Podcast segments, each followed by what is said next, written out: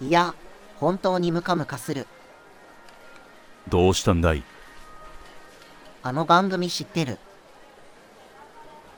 あの番組ね、知ってるよ。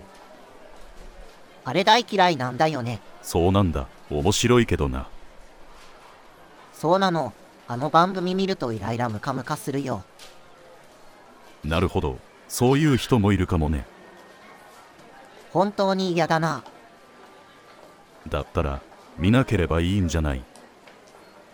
そうだけど、見ないと、SNS に文句書けないじゃん。文句を言いたいの。だから見てる。そうだよ。あまりひどいから毎回見て、文句書いてる。なんだ、ファンなんじゃん。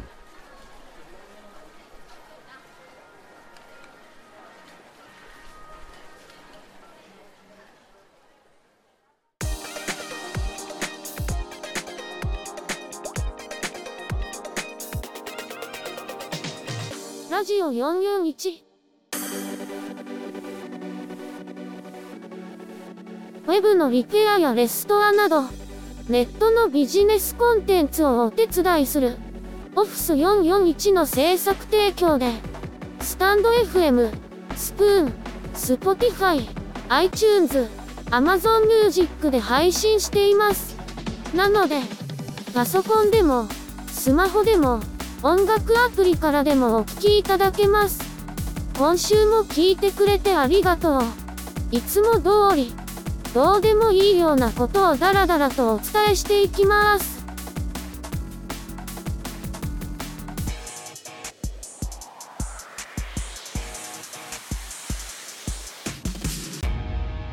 ラジオ441それでは、ミミちゃんのニュースコーナーです。今回はどんなニュースですか？最初は、メタのアバターに足を生やす、とザッカーバーグ氏が予告した話題です。そういえば、メタのアバターは腰から下がないですよね。メタバース関連の年次イベント、メタコネクトで、メタホライゾンワールドのアバターに足を追加する、とザッカーバーグ氏が発表したんです。いつ頃になるんですか？足が生える具体的な時期についての話はなかったみたいです。そうなんですね。現行のヘッドセットは、手や顔など上半身の動きしか追跡しないし、例えば、デスクに座っている際などに足は、ヘッドセットのカメラで足をトラッキングすることはできない、と語っています。トラッキングできないから、足がない、というのは違う気がしますよね。そうですよね。でも、トラッキングにこだわっているみたいで、メタでは、上半身の動きから全身の位置を予測する AI モデルを構築したそうです。続いては、すべての YouTube チャンネルに、ハンドル名を導入、という話題です。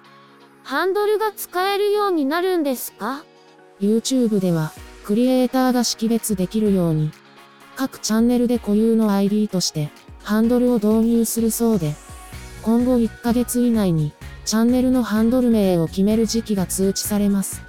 もうすぐ届くかもですね。実は、チャンネル名でもアカウントを識別できます。今回のハンドルを設定すると、それと一致する URL として、例えば、youtube.com、スラッシュ、アットハンドルといった具合に作成されます。これまでのチャンネルのリンクより、わかりやすいですね。ハンドルは固有の ID になるので、すべての YouTube チャンネルに、必ず一つのハンドル名が割り当てられ、コメントやメンション、YouTube ショートなどにも、ハンドル名が表示されるようになるそうです。そうなんですね。さらに、コラボ動画などでは、タイトルや説明欄でクリエイターの、ハンドルを用いてメンションできるようになるそうです。ちなみに、11月14日までにハンドルを選択しなかったら、チャンネル名に基づいて自動的にハンドルが割り当てられます。このハンドルは、後からも変更できるそうです。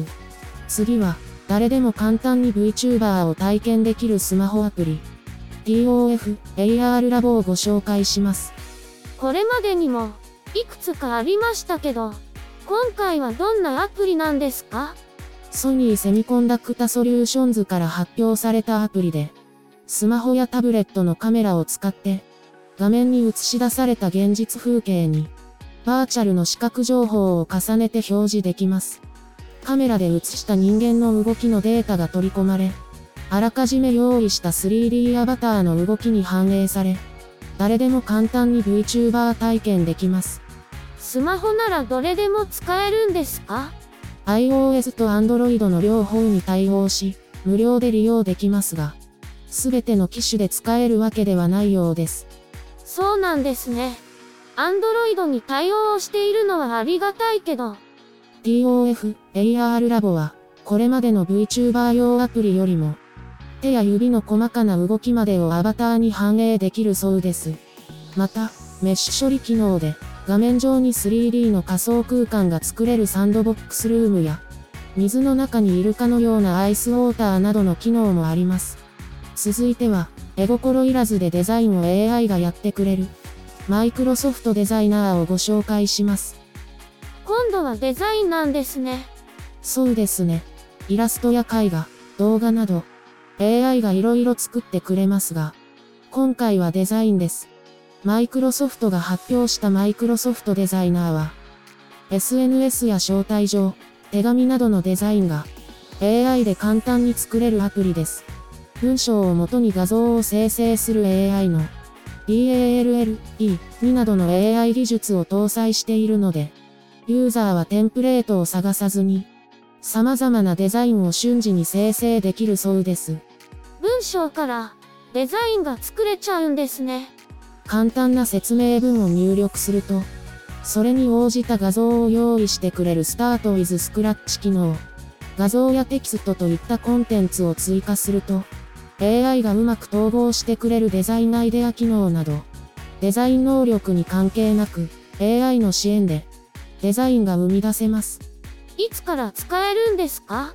現在 Web プレビュー版への早期アクセスのサインアップを受け付けていて、基本は無料で使えるみたいです。今週も楽しい話題をありがとうございます。来週もよろしくね。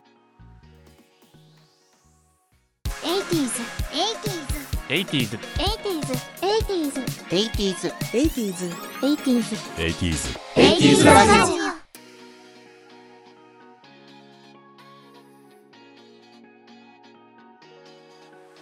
続いては 80s ラジオのお知らせです。この配信はボスの三十郎がやってるんですけど告知担当の私ミキがお知らせします。80s ラジオは AWA ラウンジで配信している音楽とトークの配信で AWA の会員じゃなくても誰でも聞くことができるんですよ。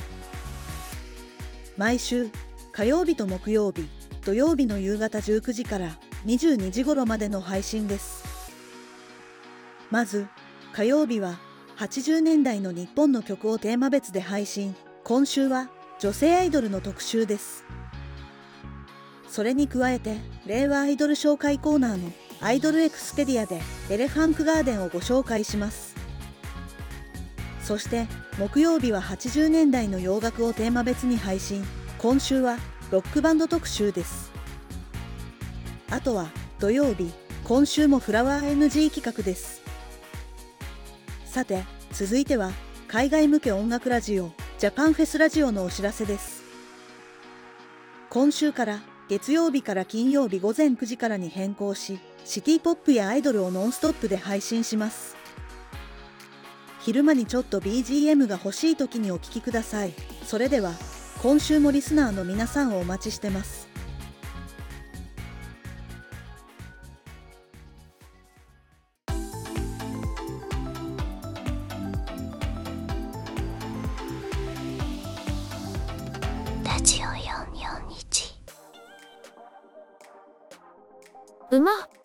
碇光忠。昨日、4隻引いたら、やつ、今日、5隻踏んづけやがった。今日、正直に5隻引いたら、やつ、明日は6隻積むに違いねえ。ほら、坂へ行ったら、死んだって、生きたって構わねえ。滑ったふりして、寝転んでやるべえ。そしたら、ソリが転覆して、ソリに突起しゃがれて、ふんぐったバルで、俺が、口聞かないと思って、畜生、明日は、きっとやってやる。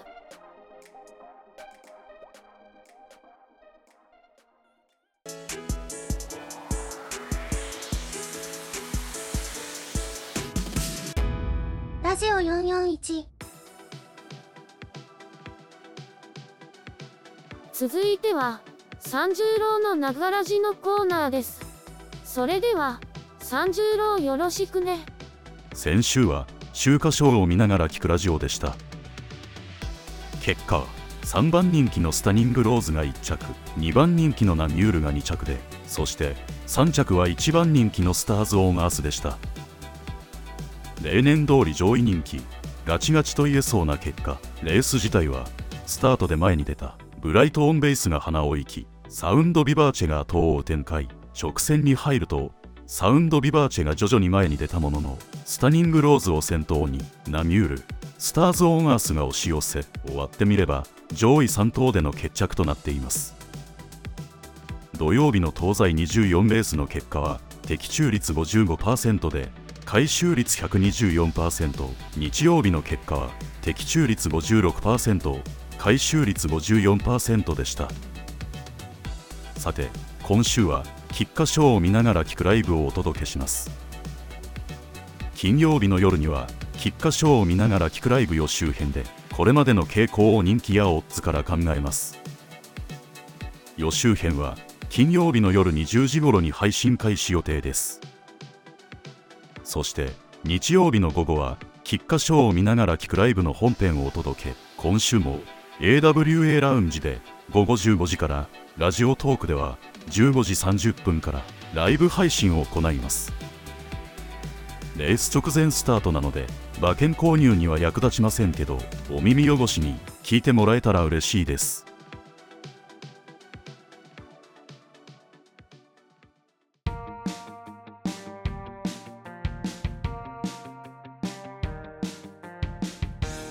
ラジオ441ラジオ441パーソナリティのアメリです。続いては、声ラボ日誌のコーナーです。お天気が悪い日が続きますね。ラジオ441の YouTube 版の同日配信も、順調にできるようになってきました。次は、私の歌ってみたなんですけど、オリジナルを作る方向で、準備を始めたみたいです。AI 作曲のサウンドローで作った曲をもとに、リズムとベースを加えて、メロディーをつけながら、歌詞も作っていくみたいです。そして、ボスの三十郎は、音声配信アプリの記事をノートにアップしてるみたいです。第1弾は、この秋に使える音声配信アプリをまとめて紹介。続けて、 Hakuna の配信マニュアルと、ボイポコの配信マニュアル、そして Wave の配信マニュアルをアップしたそうです。今週は AWA ラウンジとステーションヘッドのマニュアルをアップするみたいですよ。そうそう、深夜のジャズラウンジなんですけど、今週からお試し配信として、ハクナやボイポコ、ウェイブでも毎晩やるみたいです。火曜日の AWA ラウンジも合わせて、毎日2つのアプリで配信するみたいです。もしよかったら覗いてみてあげてね。暑い日も寒い日もありますけど、今週も頑張りましょう。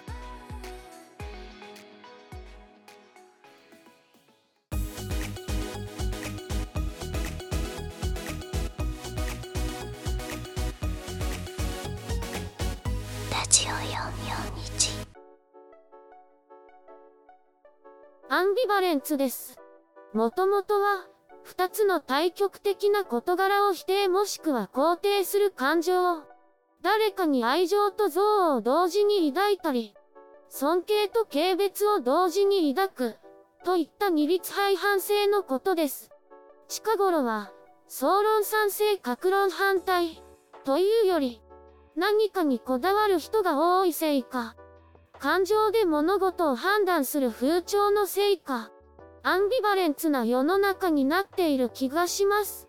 社会のデジタル化は賛成で、マイナカードは反対だったり、給与のベースアップは賛成で、年功序列は反対だったり、どこかの国への経済制裁は賛成で、電気代値上げは反対だったり、相関関係があるものに対して、賛成と反対が同居し、方向性を無視して、感情や気分で反対する人が多いように思います。何かを便利にしたら、どこかが不便になるんです。どこかを増やしたら、何かが減るんです。それは、等価交換のようなもので、無限に増やしたり、減らしたりなんてことはできないんです。新しいものを得たら、古いものは捨てないといけない。どっちも残そうなんて無理なんです。合理的に考えて、必要なものは必要で、感情や気分で、必要かどうかを判断すると、おかしなことになりますよ。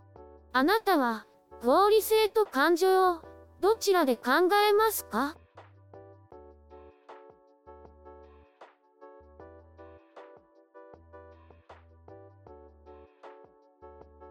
今回も、最後まで聞いてくれて、ありがとう。